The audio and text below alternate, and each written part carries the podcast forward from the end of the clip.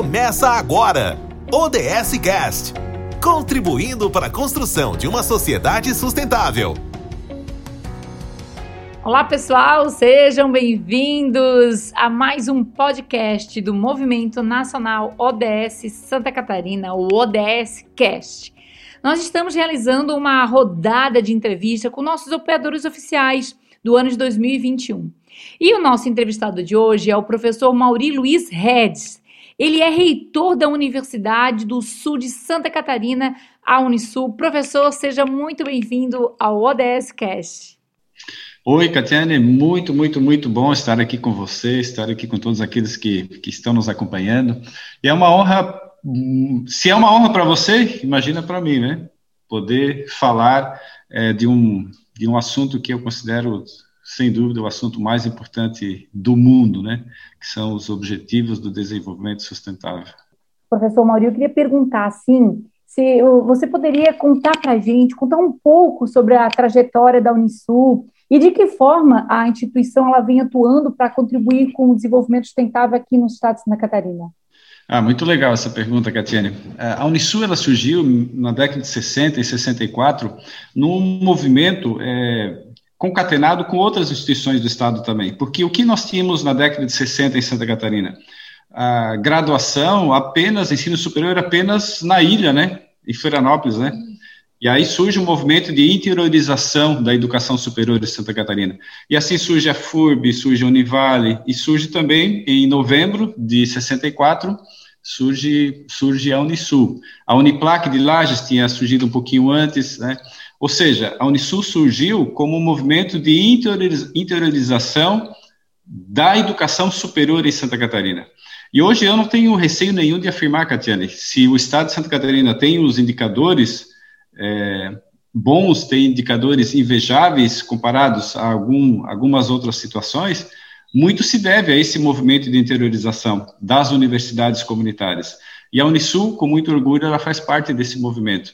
Então, ela surge em 64, na cidade de Tubarão, depois ela teve um período de estruturação, de consolidação, até começar um movimento de expansão também em Santa Catarina. Isso, em 92, a Unisul começa em Araranguá, em 96 ela vai para Florianópolis, para Palhoça, é, depois para Pedra, Pedra, Branca, Florianópolis, no norte da ilha, lá no, perto de Canasvieiras, é, e começa também no, no início dos anos 2000 a estruturação da educação à distância. Então, por conta da educação à distância, ela está presente hoje em todos os estados do Brasil, com pelo menos um polo de educação à distância. Além disso, nós também, dentro dessa trajetória, fomos para outras cidades, né, como Araranguá, que eu já citei, para Içara, para Braço do Norte, é, e para tantos outros lugares, especialmente pela educação à distância. E assim, por que, que a gente está aqui, né, Catiane, conversando sobre a ODS, né? É, porque quando, quando eu assumi como reitor em 2017, antes disso, em 2016, para estudar um pouco, olha, o que que, o que que eu poderia dar atenção na minha gestão, na nossa gestão? O que que deveria ser ressaltado, né? E aí eu perguntei, conversei com muitos professores nossos, eles perguntaram, olha, professor, talvez os ODSs, eles possam ser a síntese do seu programa de gestão. E é assim que eu penso. Que lindo isso! Eu amo ouvir um negócio desse.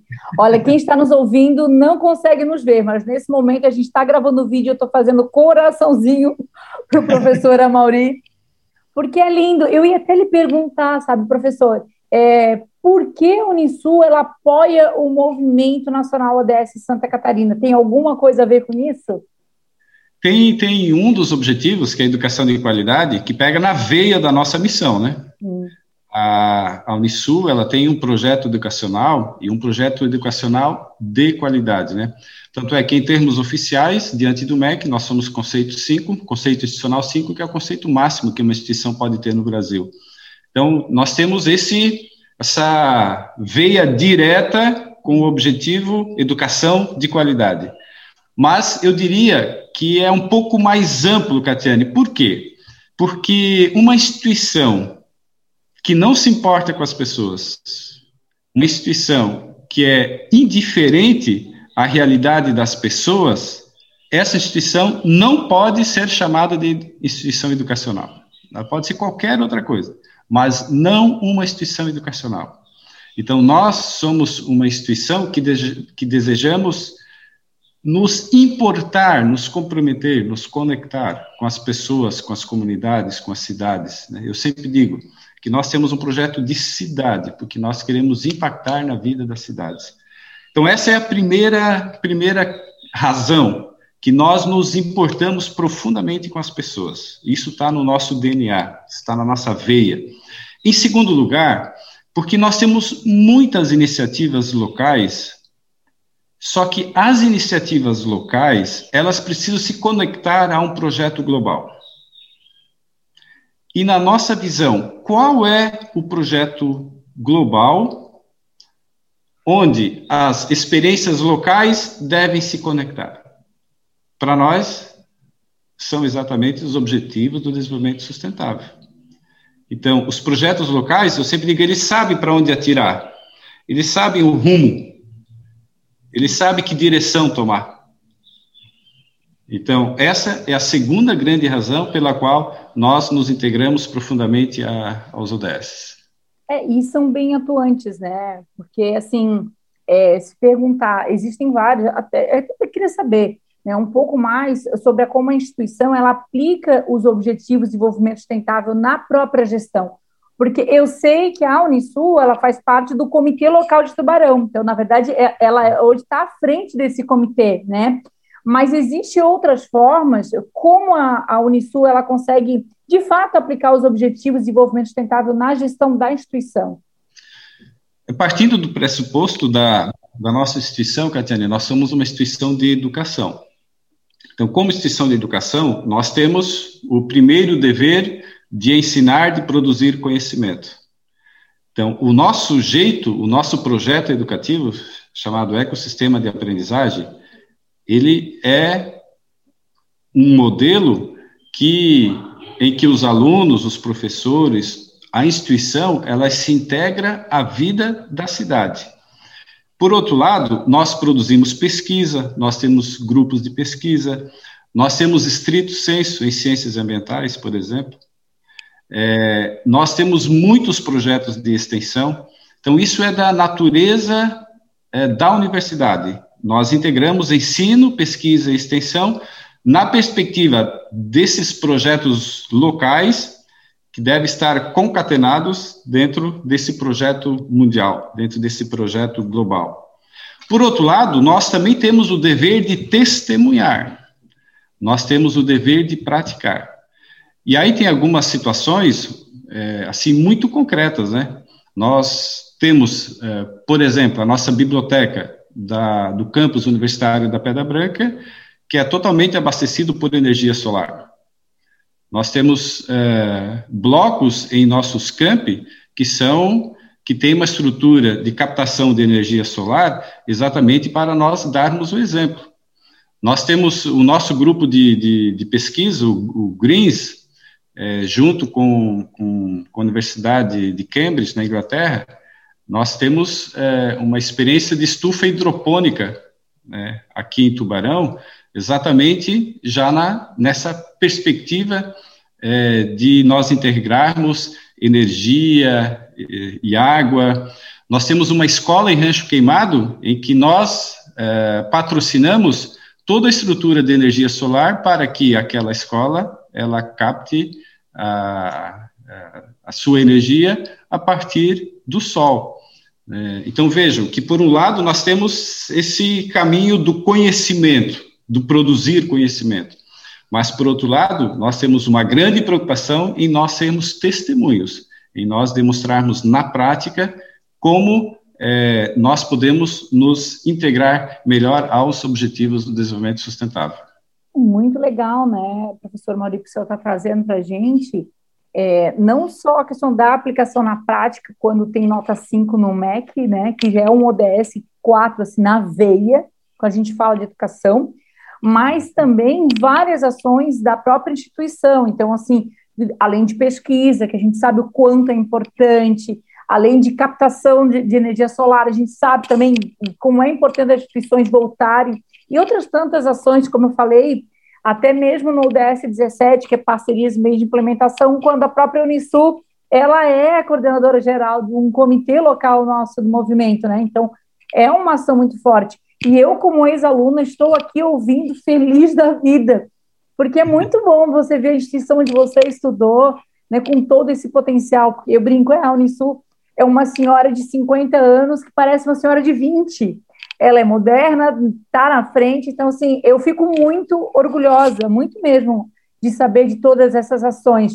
Mas o professor, é, além dessas ações, assim, é, quais são os esforços que a Unisul tem realizado no sentido de reduzir emissões de carbono? Como, ela, ela, como vocês conseguem mensurar os impactos da, da operação? Assim, Catiane, como é uma honra você ter estudado na Unisul, também é uma, eu digo assim, maior orgulho de uma instituição é ter pessoas com seu perfil formadas aqui, né? Porque a pessoa para ter essa sensibilidade que, que você tem, né? Além de todo esse dinamismo, né? Mas é muito, muito emocionante isso também para nós da Unisul, né? Saber que uma pessoa é, como você passou aqui por nós, né? Então, muito, muito, muito legal isso. Com orgulho, eu falo e, com orgulho, hein, professor? Que legal isso. É, essa sua última pergunta, ela é continuidade da outra, né? É, é de, isso. É, dos esforços, né? Mas, é, assim, é, contribuindo com mais, com mais algum conteúdo, eu sinto, assim, que, por um lado, na, na parte da pesquisa, da produção de conhecimento, é muito importante que a gente estude e os nossos programas de estrito senso, mestrados e doutorados, eles têm essa grande preocupação e que elas estudem com profundidade que, que modelos futuros têm viabilidade, né? Uhum. O que, que vai garantir a nossa vida ali na frente, né? É, então, vejo que essa é uma contribuição ímpar, assim, que as universidades têm o dever de, de ajudar a sociedade, né? Então, eu diria assim que aquilo que eu falei antes, em outras palavras, nós temos que saber para que direção a gente caminha, né? Então isso, então estudar esses modelos de vida sustentável, vejo que isso é uma missão muito forte, muito grande da universidade. E, e assim, em termos concretos, é, a gente tem uma política interna aqui, mas de implantação de energia é, renovável, exatamente para diminuir o consumo de combustíveis fósseis, né? E aí toda, todas essas práticas, esses testemunhos que eu citei há pouco, eles, eles é, integram esse nosso modelo conceitual, mas também nos colocam no dia a dia, né, de nós darmos eh, um passo, né, se a gente quer chegar no topo da escada, a gente vai ter que a cada dia subir uma, uma escada, né. Então, além da gente ter esse modelo conceitual da escada, nós temos esses passos que a gente vai é, dando a cada dia para que a gente possa é, ter uma vida mais sustentável para as nossas futuras gerações, né? E em termos de mensuração, hoje a gente tem uma mensuração da diminuição de, assim, citando um exemplo prático, né, da, do consumo de, de, de energia tradicional, né, fruto de, de combustíveis fósseis, é, diminuindo na, na, universidade e um aumento né, de, de energias provindas de fontes renováveis. É, vejo que isso eu, eu falo para os quatro cantos do mundo, né? Porque universidade, as universidades em geral, por muito tempo, elas foram assim criticadas porque, olha, vocês só falam, né? É, nós queremos falar e queremos fazer. E, e esse esforço nosso ele está trazendo é, de forma muito concreta esses resultados já mensuráveis. É, e uma coisa também, né, a Unis, pensando aqui, a Unisul também pelo fato de ela ser muito forte no ensino à distância, isso também acaba ajudando bastante na questão da emissão de carbono, na redução, né, porque os alunos não necessariamente têm que se deslocar até a instituição, isso também contribui. E, e acho que até vem um, eu tenho uma, até uma outra pergunta aqui, que eu acho que até casa um pouco, porque eu fico pensando como a Unisul ela tem aprendido com a crise do Covid-19, né? E como tem lidado para a emergência, assim, quais a, as situações ou quais inovações nesse período. Então, pensando ainda pela questão do DAD, Imagino eu que para a Unisul, a própria adaptação em função de toda essa crise que a gente está vivendo do Covid, já como ela já era uma instituição forte no, no DAD, fica mais fácil de fazer esse encaixe, né? Como é que foi essa experiência para a universidade? Muito interessante essa tua reflexão. Eu não tinha pensado nisso ainda, mas faz todo sentido isso é. que você falou. Porque com, com a educação digital a gente se desloca menos, gasta menos uh, combustível, né? Gasta menos energia. É, então tem uma conexão muito muito é. muito grande né? com, com os objetivos do desenvolvimento sustentável. Então foi e faz todo sentido isso que você falou. Eu vejo assim que a pandemia, ela em primeiro lugar, né, Catiana, ela trouxe assim, eu acho que um reencontro com a nossa missão ou com a nossa vocação, né? Porque eu estava falando outro dia pro pro meu filho, né? É, eu agora estou alguns anos sem sem dar aula, né? É, por conta do, do, processo de gestão, né, das funções que a gente vai assumindo, que a gente não consegue estar semanalmente no mesmo no mesmo horário com os alunos, né? Mas talvez eu, eu tenho uma vida de 33 anos, né, dedicados como professor, né? É, mas eu nunca me senti tão despreparado como eu me sinto hoje, como eu nunca me senti antes. Por quê? Porque há um verdadeiro reencontro com a nossa vocação, porque o modo de ensinar, o modo de aprender, ele mudou radicalmente nesse, não que não que trouxesse uma tendência nova, né? Mas que acelerasse em muito o que o mundo já estava demonstrando, né? Eu acho que a pandemia, em primeiro lugar, foi esse nosso reencontro com a nossa missão, com a nossa vocação, com o nosso jeito de, de fazer educação. Em segundo lugar, acho que ela trouxe novas formas de solidariedade, novas formas de comunhão. Eu hoje eu tenho um relacionamento com, por exemplo, com professores da, da Finlândia que eu consegui estabelecer graças à pandemia, porque se fosse numa outra situação, eu jamais faria uma reunião com eles, uma, um congresso como a gente fez com eles. É, e assim poderia estar vários outros exemplos então, de uma nova comunhão, de uma nova forma de relacionamento com essas pessoas, né? É, então, isso também deve ser olhado sob ponto de vista positivo, né? Não que a pandemia seja positiva, né? A pandemia nos fez, nos faz, nos está fazendo sofrer muito. Mas, diante dessa realidade, nós temos que também é, saber é, peneirar as coisas todas e ver, olha, o que que, que que nós podemos tirar de positivo nisso, né? Então, eu vejo que essa nova forma de, de comunhão, de, de relacionamento internacional, ela foi proporcionada pela, pela pandemia. E eu vejo, assim, uma coisa que a gente, talvez o principal, a principal aprendizado né, dessa, nessa tua pergunta, é esse que a gente é, é, a gente vai ter um mundo melhor se a gente tiver melhores relacionamentos entre nós, né? Verdade. Então, é, eu vejo assim que essa pandemia, por um lado, ela foi um pouco contraditória, porque por mais que a gente que exija coletividade, a gente tem que ficar mais em casa para poder proteger o outro, né? Uhum. É, mas por outro lado, ela mostrou também como a solidariedade ela é importante, como cada um é importante para todos. Né? Acho que essa é a principal é, missão desse período pandêmico, né? Mas professor Mori, é, olhando assim para o futuro, qual é a, a visão de futuro da Unisul, assim, como como a instituição ela se projeta para os próximos anos? Ah, eu tenho três conceitos muito claros sobre isso, Catiane. Três características assim, fundamentais. A primeira é uma, o futuro de uma organização, o futuro e o futuro da Unisul, que é uma organização, ele se dá na medida do cuidado nosso com as pessoas. Então, a valorização dos diferentes, a defesa intransigente dos direitos humanos, né? a, a valorização das pessoas. Essa é a primeira característica da organização do futuro. Também do presente, mas do futuro. A segunda grande característica é a conexão da organização com as comunidades. E quando eu falo comunidades, eu falo de cidade, eu falo dos grupos que há dentro da cidade, dos grupos virtuais, digitais, presenciais. Do...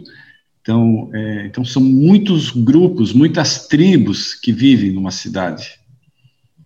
Então, uma, uma, uma organização de futuro, ela tem que ter uma conexão com as comunidades. Ela tem que ter um projeto para essas comunidades. Não é só um projeto educacional tem que ter um projeto de vida, um projeto de sociedade. Então, essa é a segunda característica, a conexão com as comunidades. A terceira característica é o cuidado com a casa comum. Então, é, políticas e projetos de, de sustentabilidade para quê? Para a perenidade da vida, né? As coisas boas da natureza, elas podem ser finitas, né? Verdade. Então, como é que uma organização do futuro é, deve pensar hoje, né? Exatamente a partir dessa finitude de muitos recursos, especialmente naturais, né? Que são importantes para a perenidade da vida. Então, uma organização do, do futuro, obrigatoriamente, deve ter essa visão de perenidade da vida. Então, resumindo, cuidado com as pessoas, conexão com as comunidades, cuidado com a casa comum. Para mim, uma organização do futuro precisa pensar nessa, nessa linha. É muito bom, né, ouvir que a Unisul tem esse olhar, porque é, é um olhar que a gente precisa, né, que é um olhar para o todo, para o respeito, para a cumplicidade, para companheirismo. Isso tem tudo a ver com o DS17, que no qual né, fazem muito bem feito. Mas, professor, eu quero aproveitar, então, ser nossa última pergunta de hoje. E eu queria saber qual é a expectativa da iniciativa, como essa parceria que o movimento e a Unisul têm, porque ela é tão, eu acho, tão rica, mas qual a expectativa de vocês? Ah, eu tenho sim, pelo menos três grandes expectativas, né, Catiane? A, a primeira, que a Unisul possa contribuir e aprender, né, com vocês com todo esse relacionamento, né? Com todo esse conteúdo, com todas essas práticas, com todas essas experiências, né? E que a Unisul, é, eu sempre digo que, que nós estamos na era da colaboração, né? Da cocriação, da, da cooperação, né? É, então, nós temos que colocar também a, a universidade nesse nível da cooperação. Eu sempre digo que a humildade precisa ser resgatada. Por que, que a humildade precisa ser resgatada nas universidades? Porque por muito tempo a universidade ela olhou de cima para baixo, né? Ela falou para a sociedade. Hoje não, hoje é o momento de nós dialogarmos com a sociedade. Então isso exige humildade. Então a primeira uh, grande expectativa é que a Unisul possa participar desse diálogo com vocês. Tá? A segunda grande expectativa, que é o mais importante, é que através desse nosso diálogo com os ODS, a gente possa impactar a vida de mais pessoas. Eu sempre digo que na região de Tubarão, por exemplo, não tem nenhuma pessoa da região que não é impactada pela Unisul.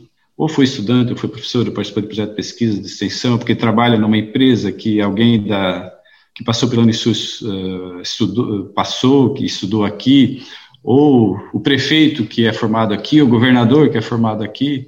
É, então, é, o que, que a gente quer? Nós temos que qualificar o nosso projeto educacional. E qualificar o nosso projeto educacional, educação de qualidade, novamente, é impactar a vida de gente, é impactar positivamente a vida das cidades. Então, essa é a segunda grande expectativa. E a terceira, e aí eu não saberia dizer se essa ordem é correta, mas, uh, Catiane, eu, eu repito, eu creio firmemente, eu tenho uma crença muito, muito, muito grande de que os, os UDSs, eles, eles representam essa síntese para onde nós devemos caminhar. Eu não tenho receio em afirmar que nenhum outro movimento mundial e nenhum outro documento produzido no mundo, eu tenha tanta fé quanto eu tenho é, nos ODSs, porque aqui eu, eu sei o meu rumo. E, e falo que em nome da instituição com isso nós também queremos nos comprometer, porque a gente só vai ter futuro, nós só vamos ter futuro se a gente abraçar uma causa. E os ODS representam essa causa. Acredito muito nisso também. E, assim, é, como coordenadora do movimento, né, nesse movimento que eu faço parte com muito carinho, com muito orgulho, um trabalho voluntário, e ouvir instituições, empresas, organizações que têm esse discurso também, que tem esse olhar para a Agenda 2030, que é uma agenda de ação mundial voltada para o desenvolvimento sustentável, é, é realmente tocante. Professor, foi um imenso prazer, assim, um imenso prazer mesmo, tá? Então, seja sempre muito bem-vindo aos podcasts do Movimento ODS Santa Catarina. Tá bom, eu que agradeço por essa oportunidade. Fica até emocionado de falar nessas coisas boas, né, Catiane? Então, é muito, muito legal. E muito, muito, muito bom encontrar aqui uma ex-aluna da Unisul. Oh, com muito orgulho. Tá? Beijo, tá? Obrigado. Imagina, eu que agradeço. Então, você ouviu mais um podcast com os nossos apoiadores oficiais. Já sabe, né? Para ter mais informações, você pode nos acompanhar nas redes sociais com Movimento ODS SC ou também no nosso site sc.movimentoods.org.br e a gente se encontra no próximo podcast. Até mais, gente. Você ouviu mais um podcast do Movimento Nacional ODS Santa Catarina. Para saber mais, acesse sc.movimentoods.org.br. Podcast produzido por Podhouse, a casa do podcast.